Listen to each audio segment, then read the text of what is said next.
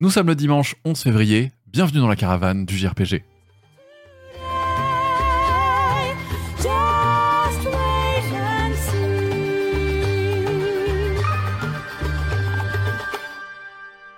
Et bonsoir YouTube, bonsoir les podcasts, bonsoir audio, bonsoir vidéo, et bienvenue dans cette caravane du JRPG spéciale Final Fantasy VII Rebirth. On l'attend toutes et tous un petit peu. Une caravane qui sera divisée euh, exceptionnellement et qui sera consacrée au numéro Remake Rebirth. Pour ce faire, nous allons devoir spoiler une, partie complète de, de Rebirth. On va faire une première critique de Rebirth. Non, une partie de Remake pour Rebirth, mais vous avez compris, on fera souvent la confusion. N'hésitez pas à me corriger sur le chat si jamais je confonds encore les deux noms. Ce qui va se passer, c'est que cette caravane du JRPG sera divisée en six parties une première partie où on va se passer quelques trailers, des trailers un peu historiques de euh, Final Fantasy euh, Remake. Je n'ai pas prévu de, trailers originaux. Dans un second temps, nous allons, c'est la première fois que je vais la faire puisque je ne faisais pas de contenu à l'époque, une première critique de euh, Final Fantasy VII Remake.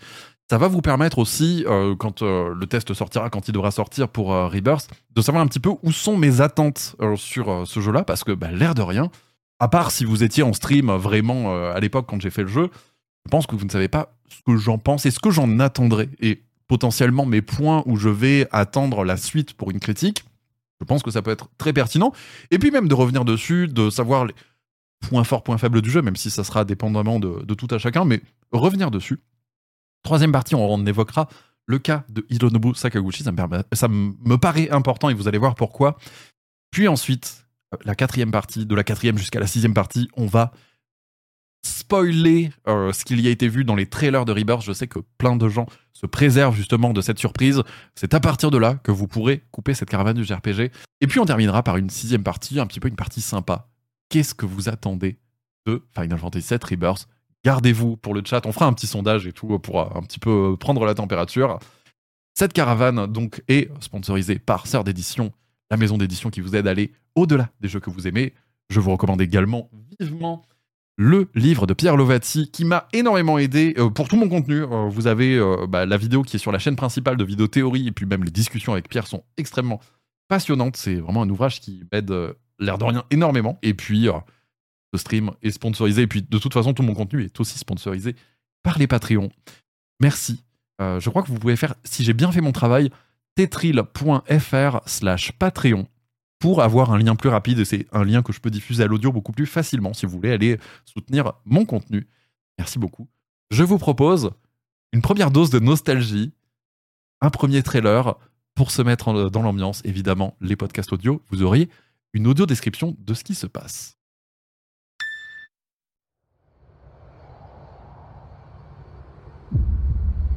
Long ago, we looked upon a foreboding sky. The memory of the star that threatened all burns eternal in our hearts.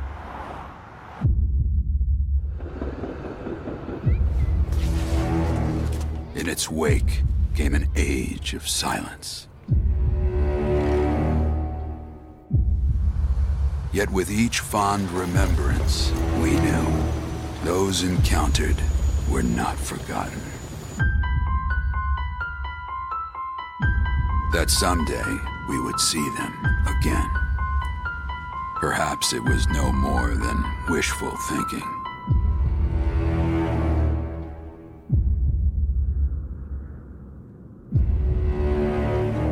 But after the long calm, there are now the beginnings of a stir. The reunion at hand may bring joy, it may bring fear, but let us embrace whatever it brings. For they are coming back. At last, the promise has been made.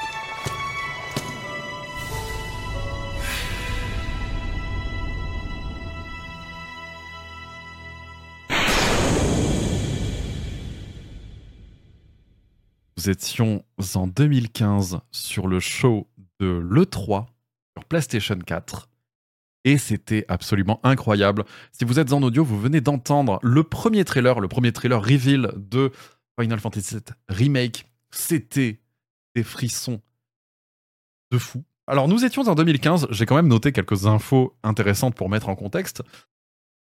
Final Fantasy XV n'était pas encore sorti. Nous étions encore dans la finalisation de la communication de la dernière ligne droite de Final Fantasy XV, qui est un jeu qui, euh, je rappelle, est sorti dans un monde, qui a été annoncé dans un monde sans iPhone aux côtés de Kingdom Hearts 2 presque, et puis qui finalement sera sorti euh, autour de, l'iPhone 7 ou 8, je sais plus, mais le compte était, euh, voilà, pour donner le fil des années. C'était une présentation sur le stand de Sony et non sur le stand de Square Enix. Ça donne aussi l'importance qu'allait avoir Final Fantasy VII Remake par la suite. Il a été annoncé aux côtés de Horizon Zero Dawn ou Uncharted 4, quand même.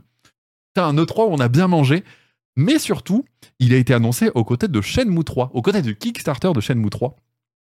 Ce qui encore était à l'époque, en 2015, je rappelle, on était encore dans cette petite guerre de qui a gagné le 3. Ce qui est plus tant le cas aujourd'hui, puisque les communications sont très segmentées. Voilà, chaque éditeur a sa propre conférence et le 3 n'existe même plus. Mais là, on avait le truc de qui a gagné cette communication, mais une, fau- une fausse victoire, puisque de toute façon, euh, un petit peu de, de, de notre côté, le, le grand gagnant euh, finalement, bah, c'était nous, parce qu'on avait quand même pas mal de choses à manger. Shenmue 3, Final Fantasy VII Remake, Horizon Zero Dawn, Uncharted 4, euh, aux côtés, sur le stand de Square Enix, et je rappelle qu'on est toujours en 2015, la même année, sur le stand de Square, donc on n'avait pas revu ce trailer-là, euh, qui était exclusif à Sony, même si on en avait parlé un petit peu, mais il y avait également, c'était l'année d'annonce de Nier Automata et de Kingdom Hearts 3. J'ai envie de vous dire que, euh, en plus d'être l'année des Arlésiennes, donc c'est-à-dire Shenmue 3 et FF7 Remake, on était aussi sur une bonne année d'annonce pour euh, notre part. On était aussi dans la communication FF15, comme on l'a dit. C'était un E3 assez riche quand même. Euh, si on remet en contexte euh, dans l'époque, voir ce trailer, c'est aussi se remettre dans l'époque où on était à l'E3 et on commentait un petit peu de, notre côté euh, l'actualité et de revoir cette Midgar dans une HD et on sait que ça va arriver. On sait que ça va arriver. On sait que c'est pas juste un trailer comme le trailer de PlayStation 3 qui existait à l'époque pour nous montrer un petit peu les, les fonctionnalités techniques de la PS3 et de dire vous avez vu, on pourrait faire ça. Là, c'est le vrai trailer. Là, on sait que ça va arriver. On sait pas dans combien de temps. Nous sommes en 2015 et le jeu arrivera en 2020. Donc, il y aura quand même euh, cinq longues années de développement. Et sur ces cinq longues années de développement, encore une fois, merci au livre de Pierre Lovati, on apprend quelque chose sur ce trailer qui est assez euh, intéressant. C'est qu'il n'y a rien qui est prêt. Il y a globalement rien qui est prêt. Là, on est encore sur un jeu qui est chez CyberConnect 2. CyberConnect 2 devait se charger de faire tout le portage, et là, on est encore chez eux. Il n'y a rien qui est prêt dans les personnages, dans les assets, et ce qui se passe, c'est que Square Enix, euh, pour euh, sa division euh, de cinématique, donc la division qui se charge des trailers en CGI, qui avait un nom, je ne sais plus comment il s'appelle, le trouverai ici, en commentaire probablement. On leur a donné, CyberConnect leur a donné tout ce qu'ils avaient en termes d'assets, et c'est eux qui se sont chargés de ce trailer. Il n'y a aucun jeu qui existe, il y a peut-être une démo, quelques couloirs, mais il n'y a même pas ce qu'on appelle la slice demandée, c'est-à-dire le livrable, cette tranche qui serait le premier réacteur Mako. Il n'y a rien qui existe encore, si ce n'est la promesse. Et c'est marrant parce que ce trailer parle de promesse. C'est pour ça qu'on voit les personnages de dos. C'est pour ça que ce trailer est plus un trailer d'ambiance. Euh, même Midgar, je pense, dans sa forme, a quand même pas mal changé. Et puis cette cinématique, on la retrouve pas euh, dans le jeu final. Euh, on retrouve peut-être des idées, des interprétations, mais tout ce trailer est une invention pour l'annonce du jeu. Et encore une fois, c'est pour ça que les personnages sont de dos et qu'on ne les voit pas forcément. Et ben, c'est vrai que ça fout encore des frissons. C'est vrai que ça fout encore des frissons euh, de revoir ce trailer, mais encore une fois, il n'y avait rien qui existait et ce n'était que le début du flou euh, qu'allaient euh, subir un petit peu les équipes de, euh, de CyberConnect 2. euh, d'un Nojima qui était peut-être un peu plus hésitant à venir livrer le scénario de, de Final Fantasy VII. Il venait de temps en temps pour euh, confirmer aux équipes dans quelle direction aller. Et puis de moins en moins, il faisait le déplacement jusqu'à ce qu'en fait Square Enix reprenne en interne le développement. Et le développement de Remake a vraiment débuté et démarré. Et le, projet a pris beaucoup plus de confiance quand il est revenu en interne. Encore une fois, je ne fais que paraphraser ce qui a été dit dans le livre de Pierre Lovati. Si ça vous intéresse et si vous voulez continuer cette histoire, et pas de plagiat de livre ici. Mais voilà, super intéressant. J'aime beaucoup cette histoire de remake, de débuter par cette promesse. Et encore une fois, si vous avez vu peut-être ma vidéo théorie qui est sortie sur la chaîne principale, j'ai repassé volontairement ce trailer Pour une raison. Vous savez, si vous avez fait FF7 Remake, que Final Fantasy, est un, Final Fantasy VII en particulier est un jeu de mensonges. C'est un jeu où on va se jouer de la vérité, celle de Cloud, celle de Sephiroth, celle de qui, euh, qui est dans la manipulation, et toute la Shinra de toute façon joue extrêmement bien ce jeu. Et ce trailer joue extrêmement bien, à mon sens. Peut-être que ça sera entièrement faux, mais le sens de la vérité est sous vos yeux. Ce premier trailer, il dit des choses très intéressantes. Je vous renvoie sur la vidéo de ma chaîne principale, j'ai pas envie de vous tenir au otage là-dessus. Mais il y a une théorie qui pourrait euh, insinuer que la réponse est dans ce trailer. La réponse de l'intention de la trilogie remake est dans ce trailer. The Midgard donne pas mal une impression du Insomnia de Kingsglaive. Je rêverais, j'aurais rêvé d'avoir un, un Kingsglaive euh, jouable. Et c'est ce qu'on a eu d'ailleurs avec ce, ce FF7. On en parlera d'ailleurs dans la partie critique. Je voulais passer un deuxième petit trailer et après on parle du jeu en lui-même et après on passe à la critique. Si vous ne l'avez pas vu depuis longtemps ce trailer, c'est que ben, le jeu, maintenant qu'il est passé avec la version intégrate sur PS5, et ben euh, il a bien changé. Graphiquement, on pourrait se dire, on connaît, euh, oui, il a plus ou moins la même qualité, ils ont fait un petit pack HD, mais en fait c'est très flagrant. La qualité de FF7 Remake aujourd'hui euh, sur PS5 est ultra flagrante. Je vous mets le trailer, on en reparle après. Peut-être que c'est moi qui rêve et n'hésitez pas à me le dire, mais moi je trouve que, euh, bah, que ça se voit.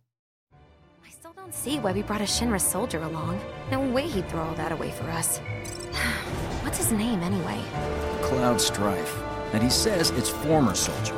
Look, heavy security like this, you want a professional.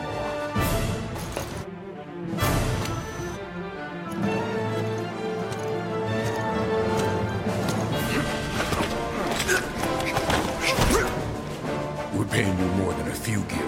You best be worth it. Look, I don't care about your politics.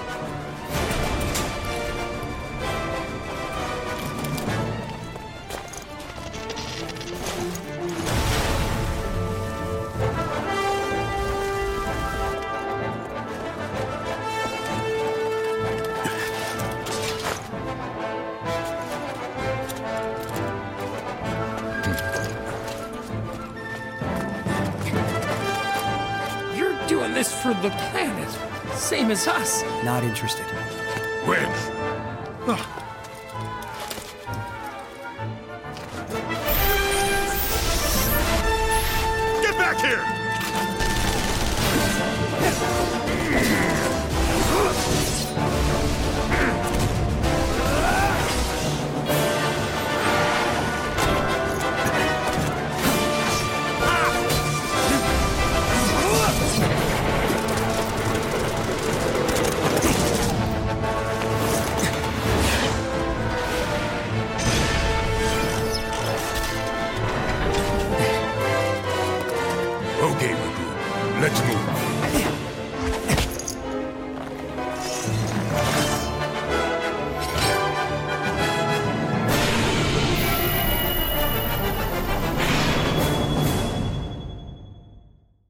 Était sur le premier trailer. C'était premier trailer, première intention de gameplay. Je crois que tout est sur Unreal depuis le début du jeu, il me semble. euh, Sauf si j'ai pas suivi un truc. Je vais peut-être dire une bêtise, mais je crois que Unreal 4 a été euh, euh, choisi depuis le début. Si vous êtes en audio, globalement, on voit les visages sont un peu moins fins que ce qu'on a sur le jeu original. Et puis, ce qu'on a bah, après avec l'évolution sur PS5, forcément. Ce que ça témoigne, c'est que, bah, l'air de rien, on s'est quand même pas mal habitué. là, on le voit même sur euh, Barrett qui est assez lisse. Je dis pas qu'on dirait presque de la PS3, mais on voit qu'il y a une certaine amélioration, une prise de confiance sur le moteur et tous les assets ont été retravaillés au fur et à mesure. Bah, même si vous avez joué à la démo de Rebirth, on voit quand même que tout est beaucoup plus fin. On voit un projet qui, qui, euh, qui se bonifie avec le temps, même au niveau de la gestion de la lumière, au niveau de, des menus. On a vu aussi les menus n'étaient pas les mêmes. Là, on voit euh, quand même il y a beaucoup de brillance et beaucoup de, de potard à fond pour certains effets, pour un peu maquiller peut-être le fait que on ait une moins bonne maîtrise du moteur. Je trouve ça très intéressant de revenir euh, sur ce trailer-là. Euh, c'est le trailer PSX de 2015, donc c'était, il me semble, la première fois qu'on voyait de l'intention de gameplay. Euh, c'était pas précisé que c'était jouable. hein. Il me semble qu'il n'y a pas de disclaimer qui euh, real time machin. On est encore peut-être dans l'invention. En tout cas, dans les séquences in-engine, bah, globalement, on voit que ça se bonifie un petit peu. Et je rappelle encore qu'on est, il me semble, en 2016 pour la sortie de FF15. On est dans un monde où FF7 et FF15 se sont côtoyés en termes de communication avant de la sortie. Et c'est quand même assez paradoxal puisque là, on est dans la communication de Rebirth. Rebirth, si vous avez vu un petit peu bah, tous les trailers qui sortent et tout, on est quand même sur un road trip, littéralement. Donc on verra euh, ce que ça donne, mais en tout cas, euh, c'est marrant de voir bah, que finalement, euh, tout se rattrape en termes d'intention. Rappel aussi d'ailleurs pour les, podcasts, et puis euh, en tout cas sur YouTube, je peux les mettre. Mais si jamais vous avez besoin des sources, des trailers, c'est plus ou moins les trailers officiels, et si jamais vous en avez besoin, vous les retrouverez sous la description de la vidéo sur YouTube. Et puis finalement, Final Fantasy VII Remake, qu'est-ce que ça a donné? Alors vous aurez des avis, c'est le moment où globalement vous pourrez donner vo- votre avis euh, sur le jeu. C'est- en tout cas la section qui sera dédiée, donc n'hésitez pas euh, sur le, chat si vous avez, et puis en commentaire évidemment, euh, tous les avis sont bons. Je sais que le jeu est assez clivant, il y a des gens qui l'adorent, il y a des gens qui le détestent. C'est un jeu très peu nuancé, je trouve, alors que je trouve qu'il gagne tout autant dans la nuance. Et je vais m'expliquer pourquoi. C'est un jeu que je trouve assez beau. Déjà pour la première proposition, j'étais joueur du jeu de 97 et j'ai adoré voir les taudis. C'est euh, un, sentiment très paradoxal parce que les taudis de Midgar, je trouvais que c'était un lieu très accueillant et pourtant très sale. Et ce qu'on peut faire dans ce remake, qui déjà, c'était pr- probablement la première claque que je me suis pris, c'est qu'on peut bouger la caméra. Et donc en fait, on peut le lever la caméra pour voir bah, la ville de Midgar qui nous écrase, qui écrase les taudis. Et rien que ce principe-là va complètement définir l'envie du remake, c'est de remettre à l'échelle les proportions. Juste pouvoir voir le réacteur Mako exploser, si vous avez vu cette séquence cinématique, et là on est en train de la voir un petit peu, euh, en plus on voit le réacteur, mais l'explosion du réacteur, l'impact que ça peut avoir, le fait que la direction soit plus réaliste, on a beaucoup plus d'impact sur le monde dans lequel on est. Forcément, le monde était, les personnages étaient en chibi, en cartoon, dans le, le monde euh, du FF7 original. Les décors étaient fixes, la caméra l'était tout autant. Pouvoir se déplacer, se mouvoir avec des personnages réalistes et une échelle réaliste, ça donne une envergure tout autre à la même histoire parce qu'on on la vit avec plus de réalisme et donc plus d'attache au personnage. On est en train de revoir Aeris. C'est quand même euh, une époque formidable. Vraiment, euh, fan de FF7, je pense que vous vivez euh, votre meilleure époque. C'est trop trop bien. C'est pas pour autant que je trouve le jeu parfait. Je suis pas en train de l'encenser à 100%. Le jeu FF7 Remake a beaucoup de défauts. Je pense qu'on les a toutes et tous notés et on l'a plus ou moins vécu de façon très différente. Dans le jeu euh, original, le jeu est hyper rythmé. Midgar, si tu veux terminer euh, la séquence de Midgar, qui, je rappelle, dure 30 heures à peu près sur le scénario du jeu original, euh, Midgar dans du jeu original dans, dans le scénario du remake, dans le jeu original c'est 5 heures. Tu fais 5 heures de Midgar, tu commences opening bombing mission, tu passes au second réacteur, tu passes à l'attaque du pilier, tu passes à sauver, tu, tu passes à rencontrer euh, Aeris, petite séquence de mini-jeux. D'ailleurs, euh, Atomium le, résume très très bien dans son vue subjective. C'est rythmé. Il y a plein de trucs à faire. Il y a plein de mini-jeux. Le Wall Market, la quête du Don Corneo, euh, l'attaque du pilier, Midgar, pas fin. Et en fait, c'est une course. Si tu choisis que ça soit une course d'ailleurs, parce qu'il y a plein de petits mini-jeux qui sont très très cool à faire. Et le remake, il a un problème, c'est que ça doit durer 30 heures au minimum. Ce qui est un avantage parce que bah, Midgar, c'est une ville où on en redemande, c'est le personnage principal. Là, vous le voyez d'ailleurs euh, pleinement à l'écran. Mais à la fois, ce, euh, ce Midgar, dont un météore survole curieusement euh, le dessus de la ville, shadowing ou pas, nous ne savons pas. Bah, ce Midgar, bah, il faut trouver des trucs à faire. Et moi, je trouve que c'est à la fois une belle réussite du remake pour certains personnages, et à la fois ma plus grande déception. Il y a des séquences que je voulais pas jouer qui sont obligatoires. Il y a des séquences qui sont pas obligatoires, pas une majorité, mais que, que j'ai adoré. Et c'est globalement un manque de rythme que j'ai trouvé dans ce, ce remake. Aura pas été très intéressant à suivre de bout en bout. Je vais lire vos avis aussi. J'aimerais bien euh, savoir ce que vous en pensez, mais je pense qu'on se rejoint toutes et tous au moins. Je vais donner un exemple très concret. La mission entre le premier et le second réacteur. Le temps que ça prend. Et le temps que ça prend, en fait, il va être témoin de l'ambition du remake de dire attends, faut que ça dure un peu plus longtemps. Tous les personnages doivent avoir une histoire. Euh, le garde à l'entrée de, Corneo va avoir une histoire. Euh, Jessie va avoir une histoire plus développée, mais ça pour le coup c'est bienvenu. Euh, je dis pas qu'elle est bien amenée, mais plutôt sympa. Il y a des personnages supplémentaires. euh, on pense à toi, Rocher. Et c'est plus ou moins toute la philosophie de ce remake, c'est étaler. Étaler quelquefois en bien et étaler quelques autres fois en mal. On va en reparler après, je vais plutôt segmenter ma critique, donc ça c'était ma partie négative. On va reparler après de, bah, tout est gameplay et proposition musicale, parce que la proposition musicale était entièrement folle. On va revenir sur un truc aussi, et euh, justement, euh, bah, ça m'y fait penser, euh, d'après vos retours, il y a beaucoup de gens qui, en fait, qui, à juste titre, au début du jeu, et moi aussi j'étais le premier, sur mon let's play, on le voit à un moment, Sephiroth, on le voit au bout de 20 minutes de jeu. 30 minutes de jeu si on est un peu long. Au bout de 30 minutes de jeu, on voit Sephiroth et là on se dit mais c'est pas comme dans le jeu original. Est-ce qu'ils ont pas est-ce qu'ils ont pas essayé de faire trop de faire trop de fan service Il y a Sephiroth dès le début, euh, on entend le thème de Sephiroth, il y a euh, des, des personnages en plus et moi c'était ma première interrogation, c'est de me dire OK, c'est un jeu de fan service, il y a Nomura derrière, c'est terrible, machin. Et c'est tout le sous-texte du jeu qui va être justement à décrypter. C'est le moment où on va se rendre compte que c'est pas un remake. Et en fait, on n'est pas en train de voir Sephiroth pour la première fois en tant que nouveau joueur, on est en train de le voir pour la vingtième fois en tant que personne qui connaît le jeu original. Et c'est ça la distinction qu'on va avoir sur tout le, remake. Je dis pas que c'est une bonne ou une mauvaise idée, parce que c'est vrai qu'elle est peut-être un peu mal distillée, mais il faut comprendre que ce n'est pas une réinterprétation, ce n'est pas un remake, c'est un jeu qui se déguise dans un remake. Et donc, ce n'est pas la première euh, apparition de Sephiroth que nous voyons. Et là, 5, 6, 7, 8, 9e. et- euh, c'est une suite, en fait, de, ce que nous voyons de Sephiroth en tant que joueur et en tant qu'histoire du jeu. Et ça, le jeu va nous le distiller plus ou moins euh, sur toute l'aventure. Mais en tant que première apparition de Sephiroth, on se dit, ok, c'est un peu tôt.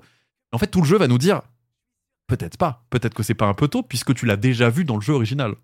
Et c'est voilà un reboot make, c'est vrai que le, le terme est euh, un peu sympa. Et c'est ça en fait le jeu où il va nous tromper, c'est il va nous dire t'as vu, je suis en train de te mettre Sephiroth dès le début, c'est bizarre, comme si tu le connaissais déjà. Et, euh, et ça va aller là-dessus. Encore une fois, je suis pas en train de dire que c'est la meilleure idée du siècle, parce qu'il y a beaucoup de gens qui ont découvert euh, l'univers de FF7 par ce remake et ils vont se dire bon bah il lâche le méchant dès le début. Peut-être que ça sera pas lui le grand méchant de l'histoire finalement. Alors, ça, on est dans l'interprétation, je n'en sais rien, mais peut-être que ça sera peut-être le méchant déguisé. On, a envie de tous taper sur Sephiroth parce qu'on sait que c'est évident.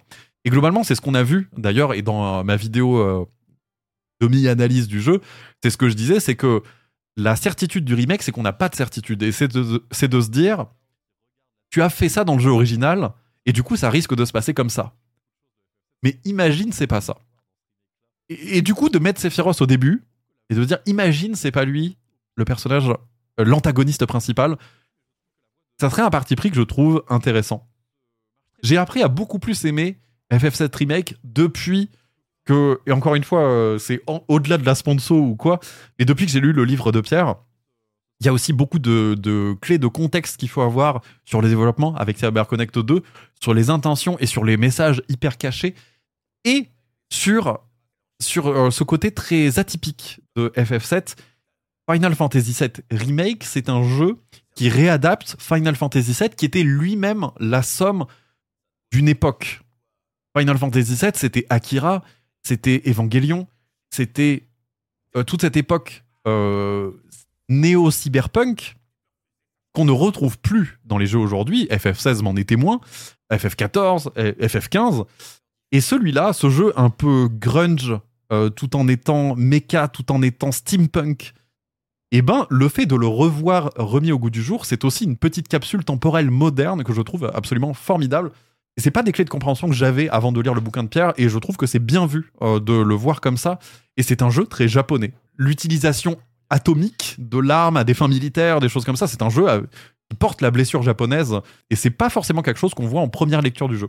C'est un jeu que j'ai appris à aimer. C'est un jeu où peut-être que j'y rejouerai aujourd'hui bah, effectivement, je reverrai les longueurs, mais c'est un jeu dans la digestion que j'ai mieux aimé qu'à la première run. Même si, voilà, euh, j'ai beaucoup aimé. Dans la proposition que j'ai énormément aimé, c'est bah, la partie gameplay, qui est un vrai plaisir entre la jauge ATB, donc dans l'héritage du FF7 original, et dans l'évolution d'un gameplay beaucoup plus action, qui est vraiment à mi-chemin entre ce qu'on allait découvrir entre FF16 et euh, FF7. C'est vraiment à mi-chemin entre les deux. C'est de l'action tout en étant la jauge ATB. Il y a une vraie gestion dans les combats de boss qui sont pour moi l'une des plus grandes réussites du jeu, euh, de la jauge ATB. Et c'est ce que j'ai trouvé vraiment euh, formidable dans ce, ce FF7. Encore une fois, tout ça c'est enrobé de certaines longueurs qui font que j'ai euh, soufflé plus d'une fois du nez à me dire, bon, quand même, ça manque de rythme. Globalement, en fait, ce que j'aime bien avec ce remake, c'est de dire ça, c'est un marqueur du jeu original. Que ça soit le gameplay, que ce soit euh, traitement de cloud de la Shinra, ça, c'est dans le jeu original. Maintenant, comment on brode autour pour le rajouter de façon plus moderne? Les mini-jeux sont un très bon exemple, quoique peut-être un peu étalé. Le mini-jeu de la moto, c'était une bonne surprise à la fin, ils en ont quand même remis un petit peu avant. Et globalement, c'est ça, c'est on prend le jeu original, et ça se voit même sur certaines maps. Sur certaines maps de remake, on voit que euh, il y a des marqueurs importants de la carte en question, qui était une petite euh, carte en, en JPEG euh, pixelisée un peu fumante. Et on voit qu'il y a, ok, il faut rajouter ça, il faut rajouter ça, il faut rajouter ça. Et en fait, un truc qui est hyper malin dans Remake, c'est que je me suis jamais trop perdu dans les lieux que j'étais censé connaître. Dans l'église d'Aéris, on la reconnaît, le bar de Tifa, on le reconnaît, et pourtant on n'y a jamais mis les pieds. Si ce n'est qu'en 97, on le connaissait déjà. Il y a des petits easter eggs en plus dans le bar, vous pouvez voir la map originale. Je trouve que c'est plutôt bien fait à ce niveau-là. Encore une fois, je vois Jessie, je repense à cette mission qui ne servait à rien et qui ne servait qu'à rallonger le jeu. Globalement, c'est un bon jeu enrobé de certaines longueurs. Et vous savez, il y avait des hubs dans le jeu, des parties où on vous laisse, par exemple, autour de la maison d'Aéris, avec cinq missions qui sont pas très intéressantes. Globalement, si vous refaites euh, remake aujourd'hui, moi je vous donnerai un conseil, et je sais pas si le chat validera ce que je vais dire. Faites pas forcément les missions secondaires. Faites-en une pour tester, pour voir si ça vous plaît ou pas, mais elles seront pas forcément toutes très intéressantes. Faites ce que vous avez à faire au niveau scénaristique, au niveau, euh, on va dire, euh, de l'histoire globale. Mais après, de voir un petit peu tout le lore à décortiquer, c'est pas forcément le truc le plus intéressant et c'est pas ce que le jeu fait forcément de mieux. Et dans la quête principale, il y aura déjà des longueurs. Épargnez-vous les autres. c'est ce que je pourrais dire. Le meilleur système de combat, un peu comme le Japon entre tradition et modernité. C'est, c'est vrai, hein, on va pouvoir aller dans le cliché, mais c'est vraiment un système de combat entre tradition et modernité. C'est totalement vrai. D'ailleurs, ce qui était vraiment cool, ça on n'en a pas parlé, ben, c'est que pour une fois, enfin pour une fois, pour une fois depuis le jeu original, les personnages ont une vraie identité. Si tu, peux jouer Cloud, tu peux jouer Barrett, Tifa, très différemment. Euh, tu peux jouer Aeris aussi, d'ailleurs, euh, Aeris. euh, mais on peut jouer tous ces personnages-là de façon très indépendante. Barrett, il va se jouer à distance, et puis son gameplay est très différent de celui de Tifa. Je pense que tout le monde est tombé amoureux du gameplay de Tifa. C'est Street Fighter, c'est incroyable. Et c'est un vrai plaisir de se dire que quand tu bascules d'un équipier à l'autre, que tu peux faire juste avec une touche, là d'ailleurs on me voit en train de jouer Barrett, c'est la première fois qu'on peut changer de personnage, c'est très fluide. On joue un personnage, on peut donner un ordre à un autre personnage qui est une jauge d'ATB remplie. Au niveau des combats, c'est une vraie réussite et j'ai mes moments préférés dans le jeu au niveau combat. Le combat contre. Alors attention, petit spoiler, mais on est dans la critique de toute façon pour Rebirth. Euh, le combat de Genova et la musique qui va autour est incroyable. C'est mon combat préféré du jeu et l'entrain, et tout l'entrain musical est absolument formidable. Ça nous permet d'avoir un dynamisme fou dans le combat. Il y a des séquences cinématiques dans le combat. Pendant qu'on gère notre personnage, on est dans la jauge ATB, mais il y, a la, musique qui se joue. Donc on est, à cheval entre la jauge ATB, l'action du gameplay, la musique qui rajoute une surenchère, les cinématiques, et tout se mêle. Pour moi, c'est une vraie réussite. C'est la partie combat. Je dis pas qu'elle est irréprochable, mais elle est euh, peut-être a le plus abouti dans, ce remake. Et puis, souligner ça, et je pense que vous pourrez euh, votre musique préférée. Et cette partie musicale est absolument folle dans ce remake. Il y a, je crois que rien que pour le gameplay de Yuffie, euh, intégrate qui se joue en 4-5 heures, je vais peut-être dire une bêtise, mais il me semble que c'était le chiffre que j'avais en tête. Il y a entre 60 et 80 morceaux pour ces 5 heures de gameplay. Il y a entre 60 et 80 morceaux. Je, je préfère insister dessus. Pour vous dire à quel point le jeu est d'une richesse musicale, il y a même les morceaux euh, de, de reprises musicales à collectionner. Et c'est ça que j'aime beaucoup avec euh, le remake, c'est que c'est un jeu qui est conscient de son héritage et de, ce que les gens attendent. Et au niveau musical, il est hyper généreux. Je crois qu'il y a 5 ou 6 CD rien que pour ce jeu-là. Il y a des reprises, il y a des reprises de reprises. Et le jeu, au niveau musical, il va quand même pas mal surprendre. Il va beaucoup habiller les combats, il va donner une couleur à certaines zones. Au niveau des combats, il y a par exemple le combat contre les, brigands, vous savez, le, le gang de 3-4 brigands qui est un peu rigolo. Et, le, et la musique va justement illustrer la situation.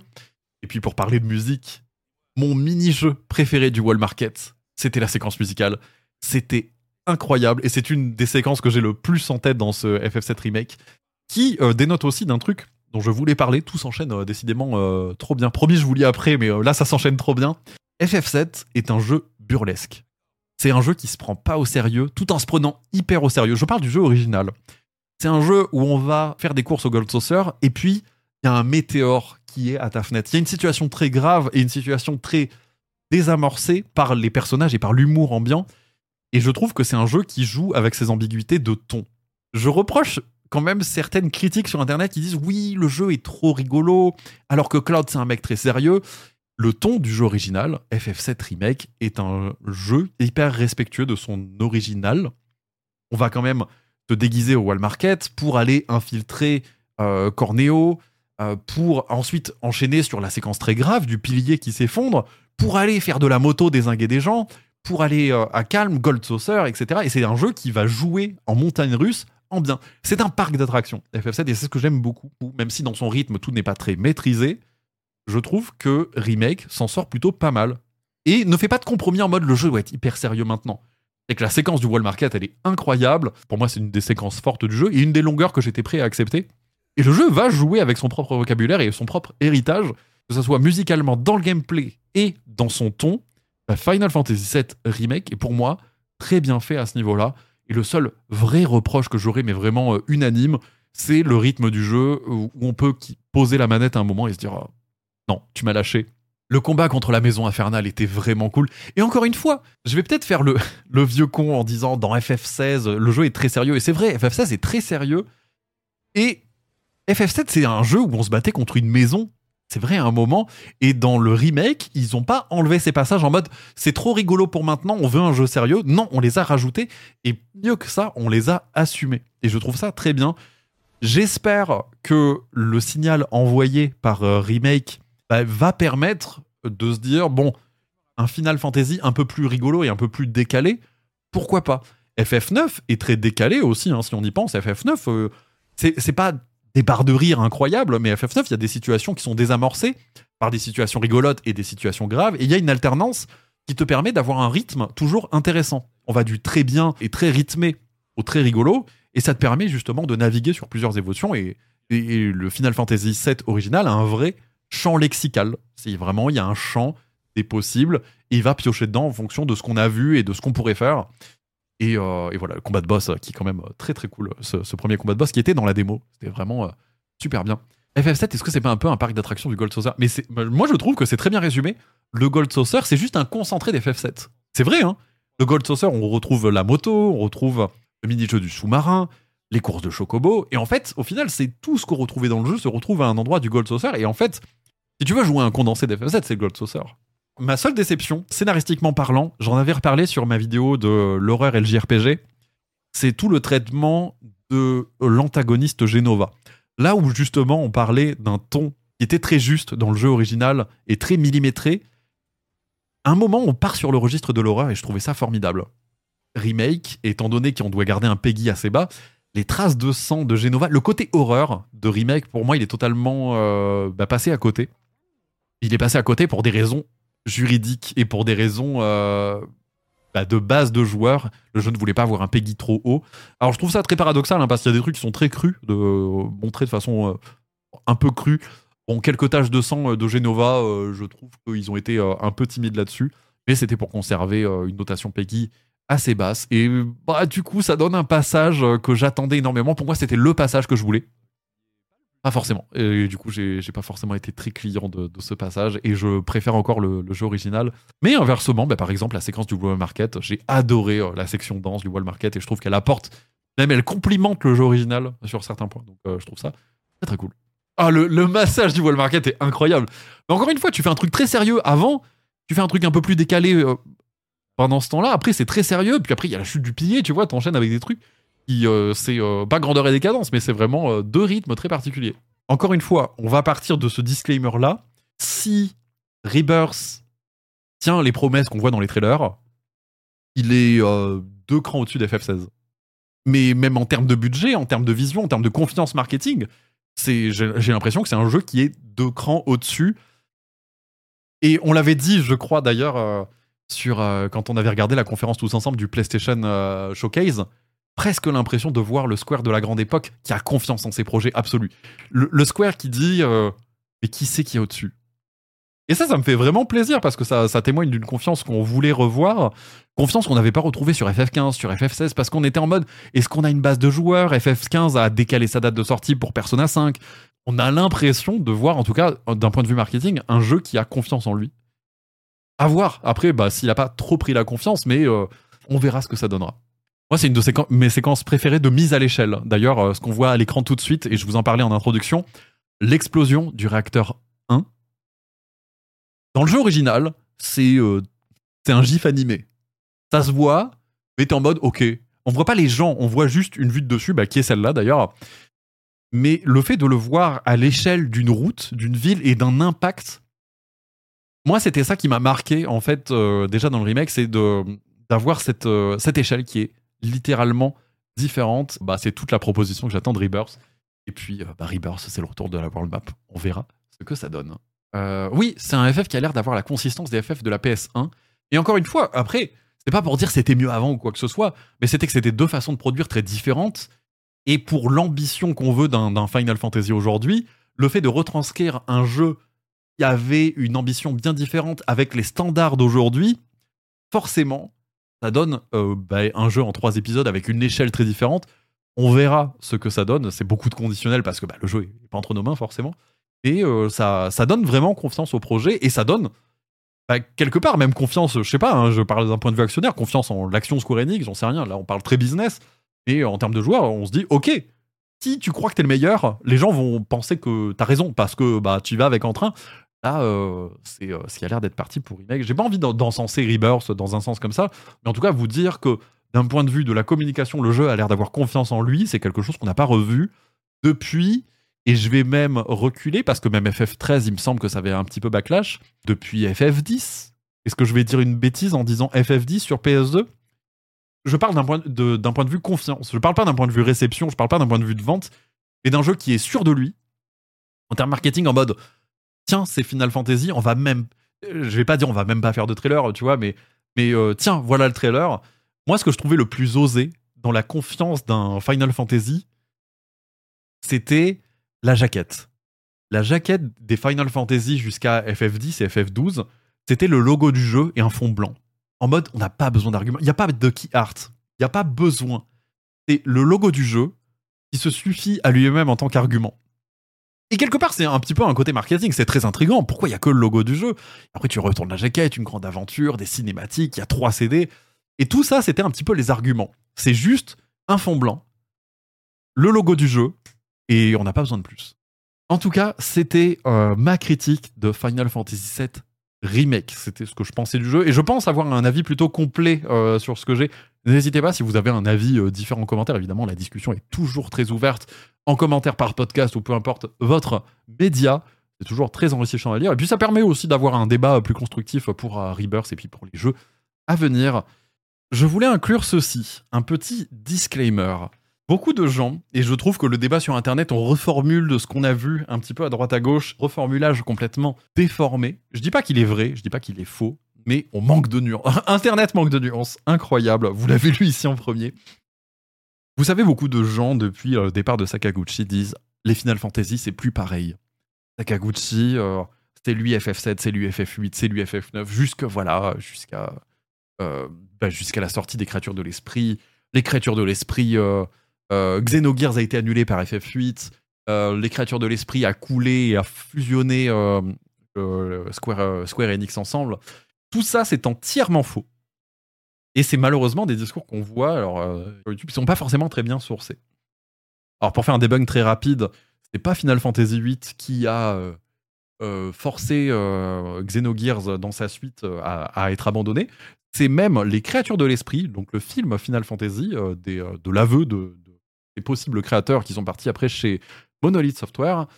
Et puis, euh, Final Fantasy, les créatures de l'esprit, n'a pas du tout euh, incité euh, Square et Enix à fusionner ensemble.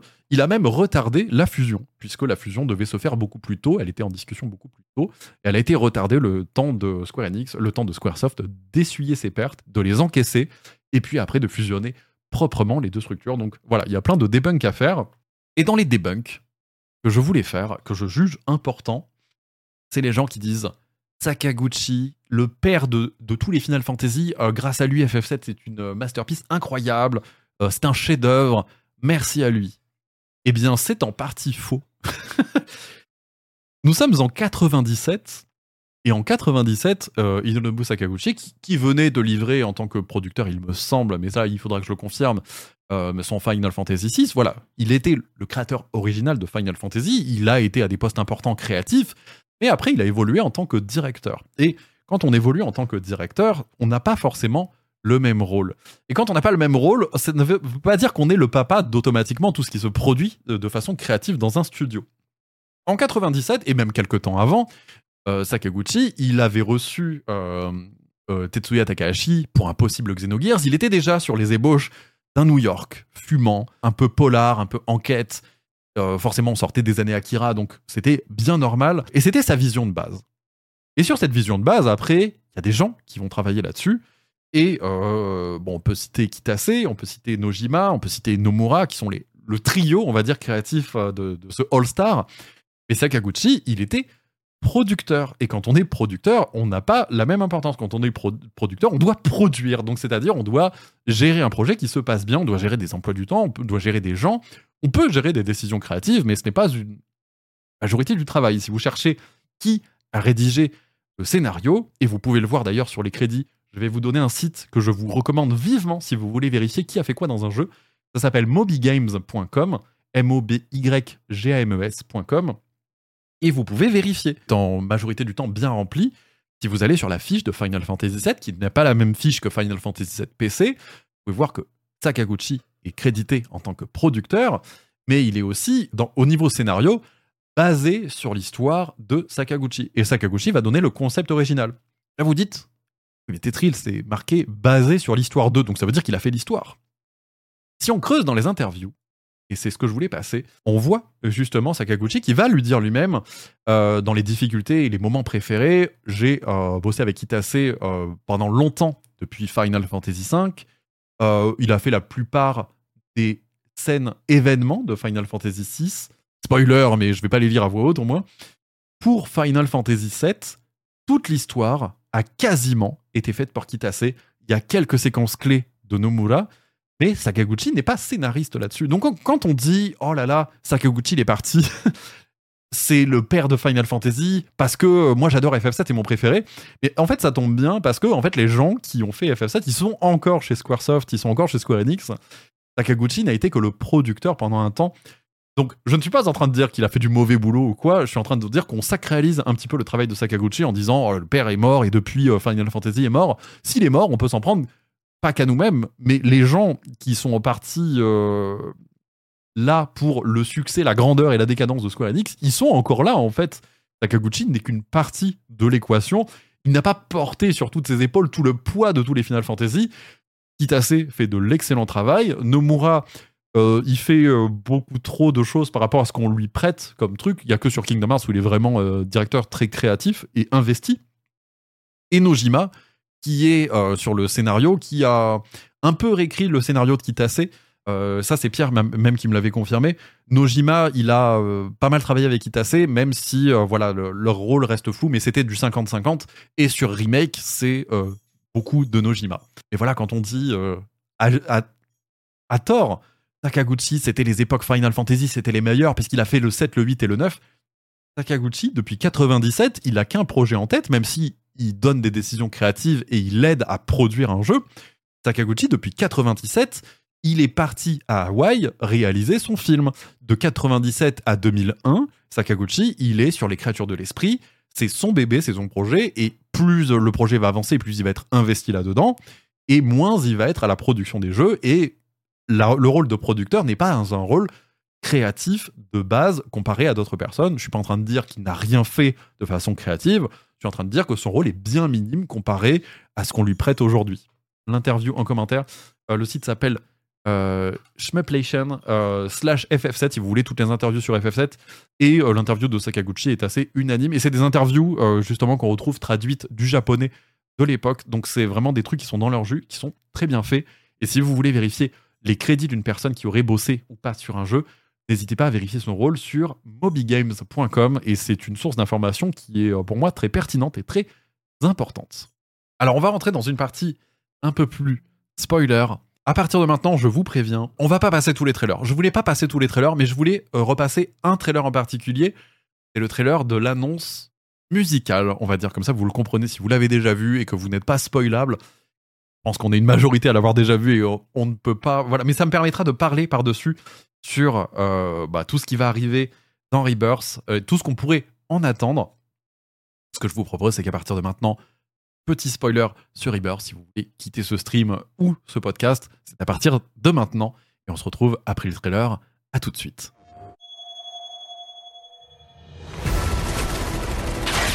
I'm feeling every single bullet. Their ire manifests once more.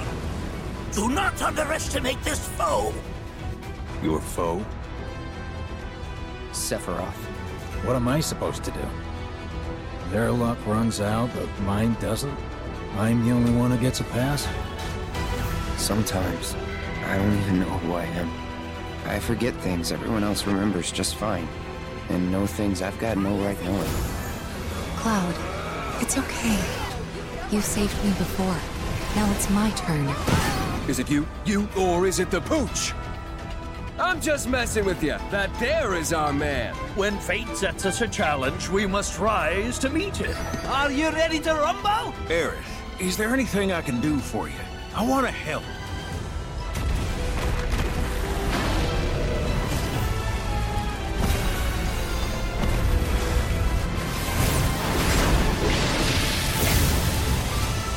Look at me, Barrett. You think I want Marlene to see what her father's become? Promise not to tell? When she wakes up, a scary man is gonna kill her.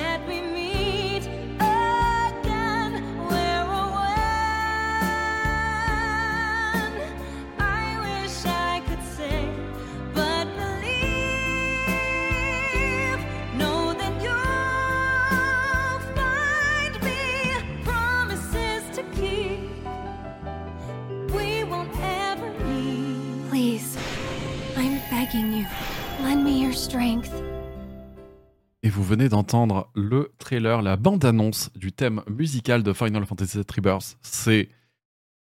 Je sais pas comment dire, je, vais le dire comme ça. Cette musique, elle me fout des frissons comme si je l'avais déjà entendue, comme si elle faisait partie de l'histoire originale. Elle est composée par Nobuo Uematsu, euh, Nobuo Uematsu, et je pense que on est à la maison, ça se voit. Elle me fout un frisson incroyable alors qu'on ne l'a jamais vu. Elle est pourtant très bien intégrée. On a eu des thèmes chantés dans Final Fantasy, c'est absolument pas le problème. Elle arrive à un moment où on est en plein questionnement euh, sur le jeu. euh, sur, euh, je parle maintenant dans les trailers, puisque peut-être que vous écouterez ce podcast pour savoir si on avait dit des bêtises ou pas après la sortie du jeu, mais là on est vraiment dans la, la question de qu'est-ce que le jeu veut nous dire? Et on entend cette Aeris, euh, interprétée par Lorraine Alred, qui nous dit Je pense que c'était le destin. Et en fait, il y a une notion de destin qui a l'air de se dessiner dans, Rebirth.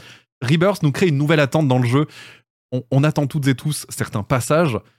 C'est Cosmo Canyon. Il y a euh, par exemple toute la séquence avec Dyne qu'on a vue. Euh, il y a des temples des anciens, pour en citer des milliers.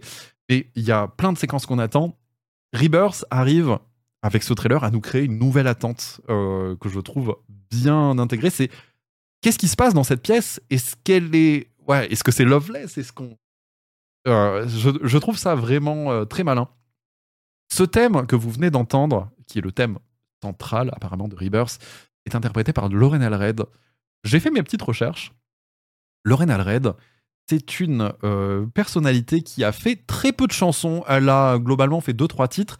Elle a surtout été euh, remarquée pour sa prestation dans The Greatest Showman, euh, avec Hugh Jackman, il me semble. Elle a eu une récompense, un disque de platine, si je dis pas de bêtises. Mais à la fois, elle a participé à The Voice et elle a été éliminée très très tôt dans l'aventure. Elle a fait 3-4 émissions maximum. Elle a été repêchée à chaque fois.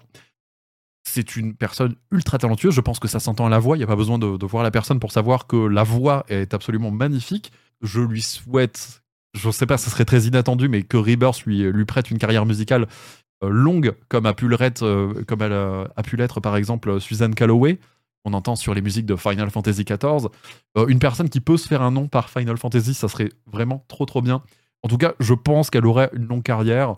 Peut-être que Rebirth sera le départ. Mais en tout cas, The Greatest Showman l'a été déjà. Peut-être que ça sera un, regain d'intérêt pour elle. Et je trouve que c'est absolument formidable ce qu'elle chante. Et euh, une voix qui colle particulièrement à Iris. Et puis, en tout cas, au niveau des paroles, ça me fait dresser les poils comme si je connaissais déjà la musique. euh, voilà, arrangée aux côtés d'un Cosmo Canyon ou de, bah, de tout simplement tout ce qu'on peut en attendre.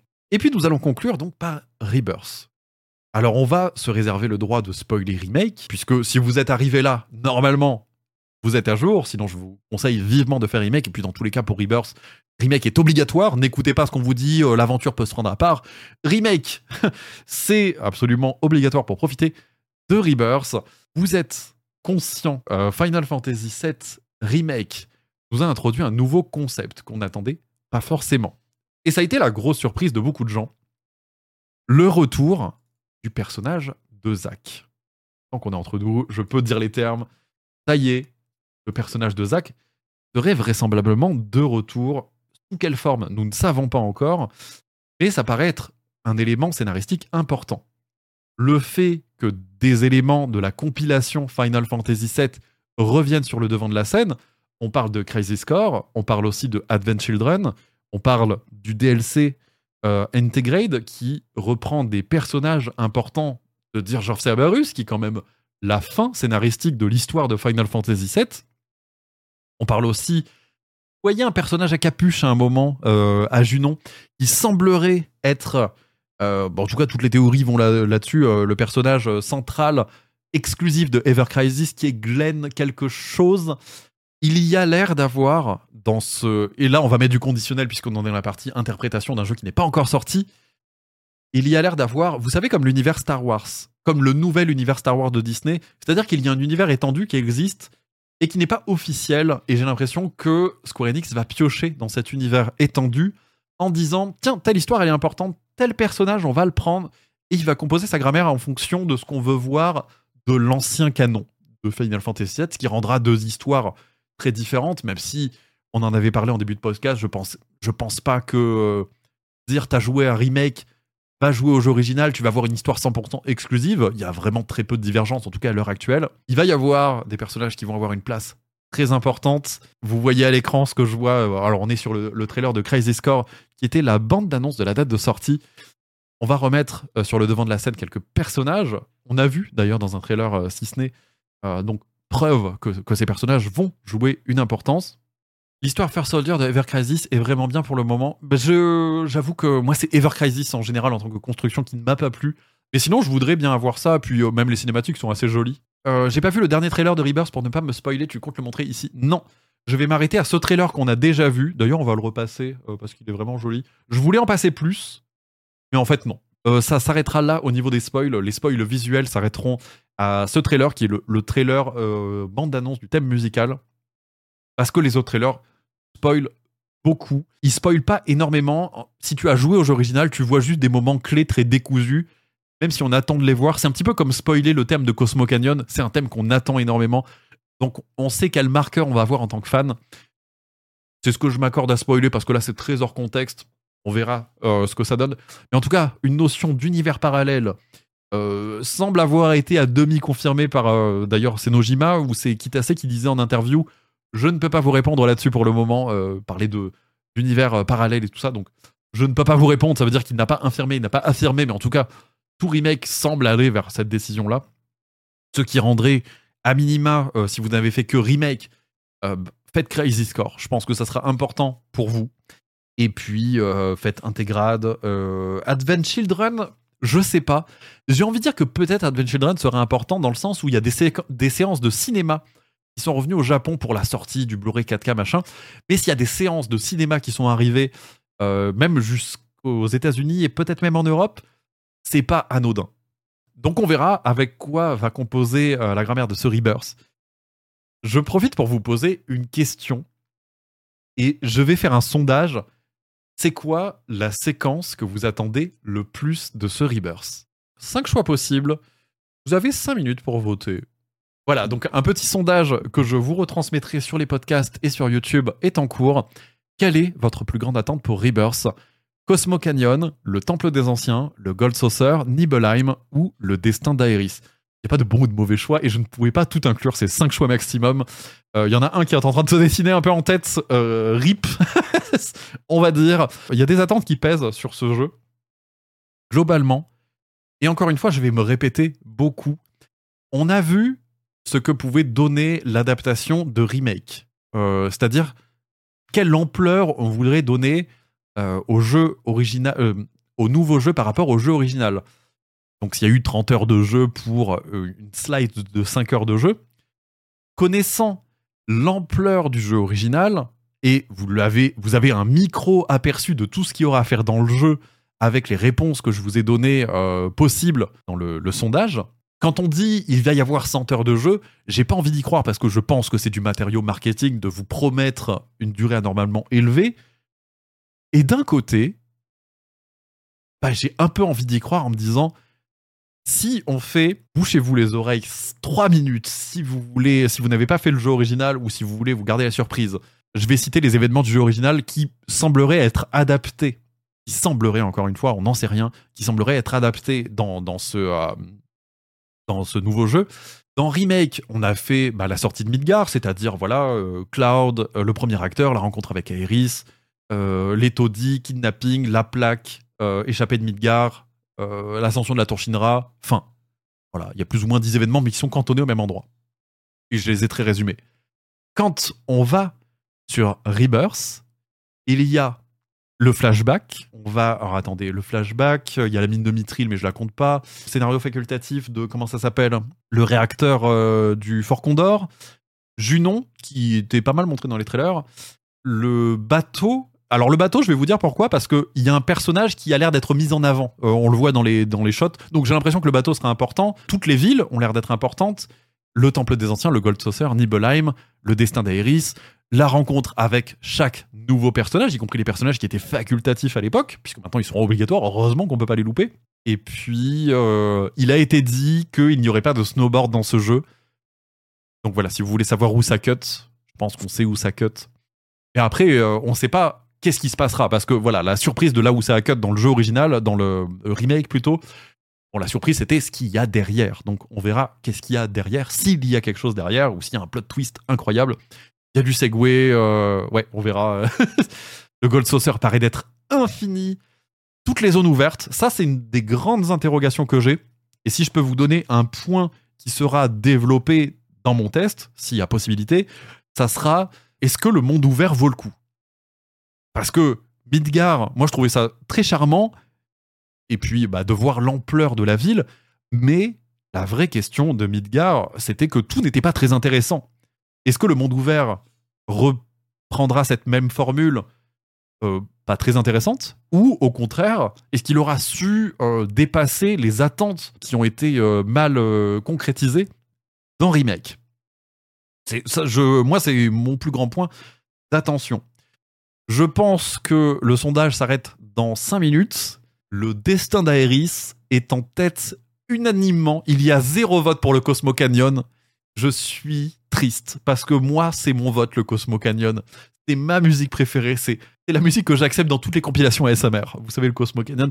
Et c'est la partie un peu pivot dans le jeu, dans le jeu original, où vraiment la partie reprend son souffle. Le, le groupe reprend son souffle.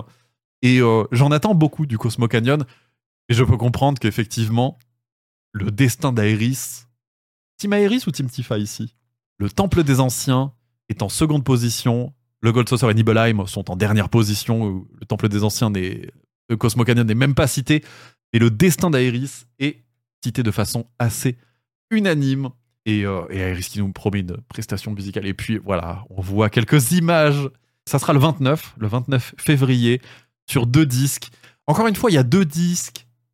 Il y a énormément euh, de contenu qui paraît être adapté, surtout quand on prend euh, remake comme, euh, comme calque, pour savoir bah, comment, à quelle ampleur on voudrait adapter ça.